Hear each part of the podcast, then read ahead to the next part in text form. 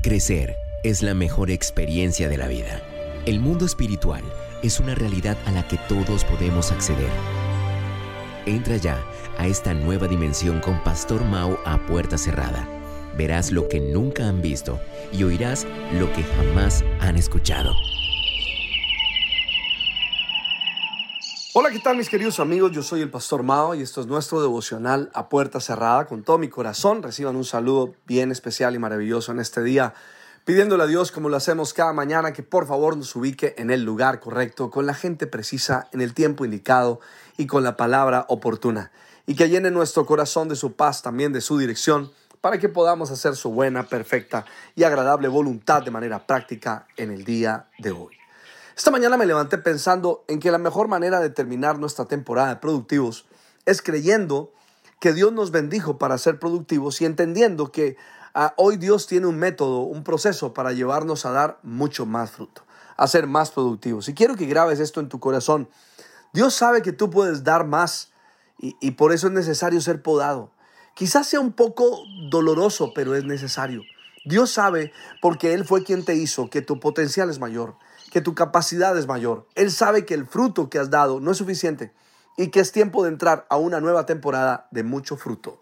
Recuerda que si tu vida produce algún fruto, Dios va a intervenir y a podar. El fruto que has dado atrae al Padre, al labrador, con el objeto de podar para que des más fruto. Y, lo repito una y otra vez para que lo puedas tener en cuenta y considerar seriamente en tu corazón, porque si hay algo por podar, si existe una actitud, un sentimiento, un pensamiento, una palabra, es tiempo de que lo hagas. Piensa por un instante hoy en la poda espiritual. Terminemos de esa manera nuestro tema, la poda espiritual. Yo creo que es necesario en nuestras vidas.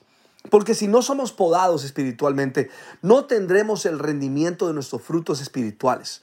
De esos frutos de los cuales, de ese fruto del cual habla, habla Gálatas. Entonces daremos amor, pero se puede dar más. Daremos paz y alegría, pero se puede dar más. Daremos paciencia, bondad y benignidad, se puede dar más. Daremos mansedumbre, fe y dominio propio. Se puede dar más.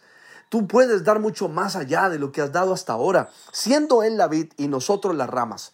Como dice Juan 15, pues creo que nos está llevando a pensar que hacemos parte de Él.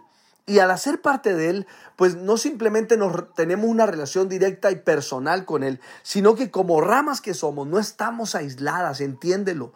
No funciona de esa manera. Una rama no funciona independientemente. Una rama no se sustenta por sí sola, no depende de ella misma. Una rama está directamente conectada con la fuente de la cual depende. Ahora imagínate que la vid a la cual estás conectada como una rama es el Señor Jesús. Solo piénsalo por un momento. Y tu corazón se va a llenar de confianza y también de seguridad. ¿Crees tú que una vid abandonaría sus ramas? ¿Qué pensaría la vid de sus ramas? ¿Has pensado en la relación que hay aquí en la figura de vid y ramas? Las ramas son para la vid una parte profundamente importante, pues obvio, de ellas salen los frutos. Y según sea el fruto, así será juzgada la vid. ¿Estás entendiendo lo que te estoy diciendo? En este caso, el Señor Jesús es la vid y tú eres la rama. ¿En algún momento te has puesto a pensar lo importante que eres para Él? Lo importante que es para Él que tú des fruto. Mira, cada uno de nosotros se encuentra, estoy seguro, en un proceso de poda diferente según nuestro periodo de crecimiento espiritual y también según tu altura. En estos días alguien me envió un video de cómo podan algunos árboles que son demasiado altos. Entonces tiene que ir un helicóptero con la podadora arriba y pasándosela por la copa a los árboles. ¿Entendido?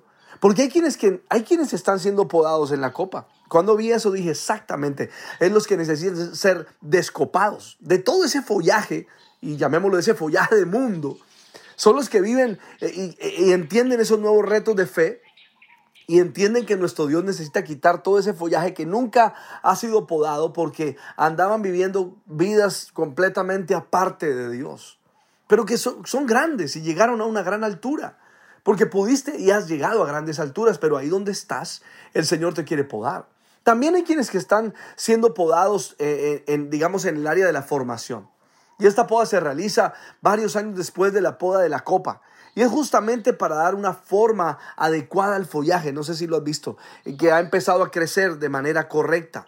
Es decir, que aún en, nuestro periodo de crecimiento, Dios está pendiente a, nosotros para ver que nuestro crecimiento va de manera correcta. En estos días visitaba un lugar Lo visité hace unos meses atrás y había un arbolito allí de olivo medio, medio desordenado, pero hoy llegué a ese lugar y cuando vi ese arbolito me di cuenta que el arbolito había sido podado y que ese arbolito parecía como, un, como una colombina, como, como un circulito muy lindo. Alguien le puso la mano encima, atrajo mi atención y me hizo entender que a medida que iba creciendo, lo podaron como parte de su crecimiento.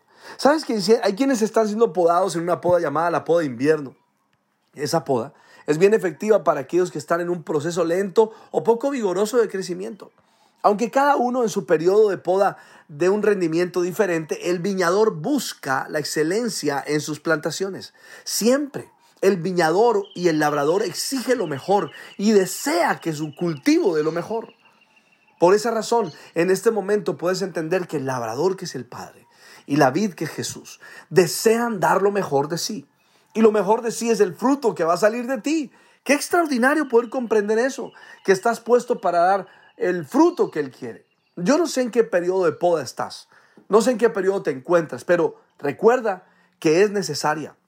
Nuestro Dios desea que des más y mejores frutos, no frutos eh, perdidos allí que se dañen, podridos, no.